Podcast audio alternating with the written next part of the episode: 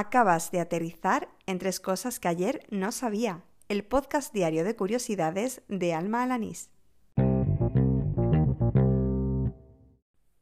Este es el episodio número 110 del podcast, el correspondiente al jueves 13 de febrero de 2020. ¿Quién dijo cansancio? Al lío. Una de las cosas que más me preocupaba cuando empecé este podcast eh, de curiosidades, de aprender, era creerme algunos de esos datos falsos que se repiten por internet. Eh, como utilizo muchas fuentes digitales para informarme, tenía cierto temor de, caer, bueno, pues en creerme algún hoax o algún fake news. Así que siempre que he estado haciendo estos episodios y he leído algo en alguna de las distintas vías por las que me informo o el contenido que, me envía pues cualquier persona que quiere colaborar y me quiere enseñar algo, pues lo que hago es intentar buscar diferentes fuentes para comprobar que no me estoy tragando un bulo. Pero claro, alguna vez tenía que ocurrir. Así que hoy pues, empiezo entonándome a culpa porque una de las cosas que incluí en el episodio de ayer resultó que no era como la conté. Bueno, ese dato que mi amigo me daba sobre Mozart y sobre el si bemol 3, eh, para lo que eh, me mandaba ese vídeo de Jaime Altozano en el que se suponía que lo confirmaba, pues resultó no ser cierto. Ya avancé que el vídeo era bastante largo y efectivamente yo no lo vi completo, vi a lo mejor una tercera parte o más o menos la mitad.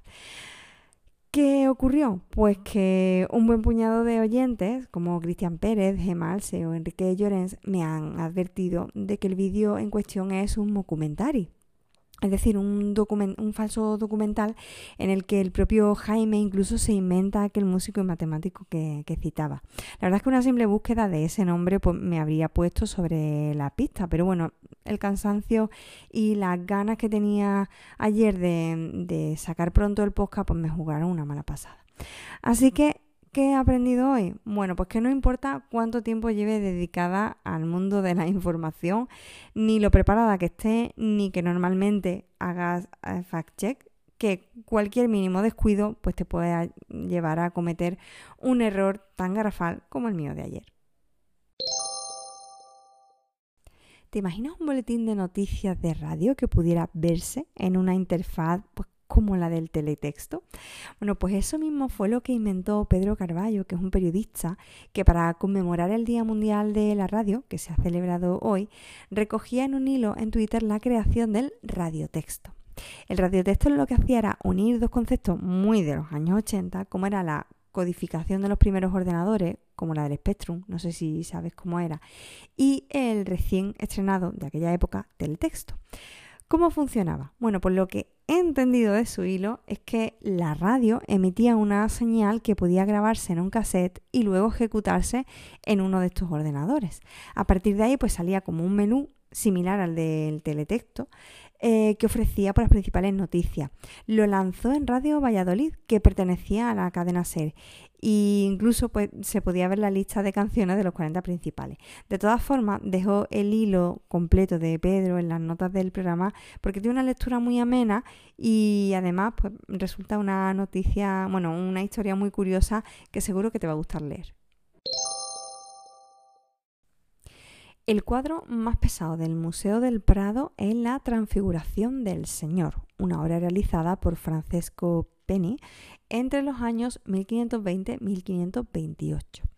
Pesa nada más y nada menos que 558 kilos o al menos eso es lo que cuenta el perfil oficial de Twitter del museo, que anunciaba ayer el comienzo de las obras de restauración de esta pintura, un proceso que, por lo que explicaban, entraña gran dificultad precisamente debido al peso de la misma. Lo he podido conocer gracias a que Alfonso Sánchez me ha pasado el tweet en cuestión.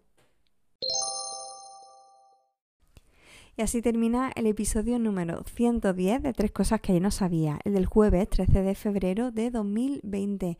Gracias por oírme, por seguir estos episodios diarias, semanalmente. Gracias por interactuar conmigo, por comentarme cosas, sobre todo aquellas personas que hoy pues, me han puesto sobre aviso con, el dato erróneo que di ayer. De hecho, pues eh, quiero comentarles tanto a Gemma, a Enrique y a Cristian que bueno, que entrarán en el sorteo de mañana de los AdPil porque gracias a ello he aprendido una cosa nueva y si tú también quieres entrar en el sorteo, pues ya sabes, lo que tienes que hacer es enseñarme algo diferente, alguna curiosidad, aplicación, recurso y tienes distintas vías para hacérmelo llegar a través de Twitter o a través de Telegram. En, por ambas vías, tanto en la red social como en el canal de mensajería, pues me encuentras por arroba almajefi, ese es mi usuario y como digo, pues estoy abierta a cualquier conocimiento.